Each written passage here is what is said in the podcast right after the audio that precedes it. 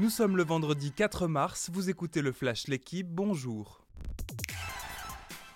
Normalement, Novak Djokovic devrait voir Roland Garros. Toujours décidé à ne pas se faire vacciner, le Serbe a dû apprécier la prise de parole de Jean Castex hier.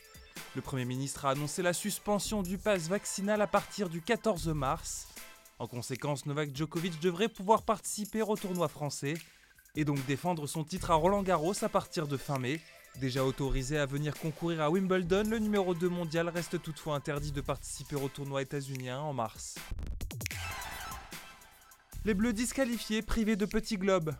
Sixième hier sur le relais, l'équipe de France de biathlon avait fait le travail sur la piste de Contiolarty, mais une faute technique de Justine Breza-Boucher a entraîné leur disqualification. Troisième relayeuse, la championne olympique a utilisé un chargeur non autorisé lors de son tir debout. Aujourd'hui, place au relais masculin à suivre dès 13h30 sur la chaîne L'équipe. Les handballeuses se rapprochent de l'euro. Dans un match qu'elles ont eu du mal à maîtriser, les Bleus ont fini par l'emporter en Croatie. Victoire 21-19. Auteur d'un petit match, d'après leur sélectionneur Olivier Crumble, elles poursuivent pourtant leur sans faute. Trois victoires en trois rencontres, comptant pour la qualification à l'Euro 2022. Dimanche, un succès face à ces mêmes Croates et elles seront qualifiées. À Barcelone, Monaco passe proche de l'exploit.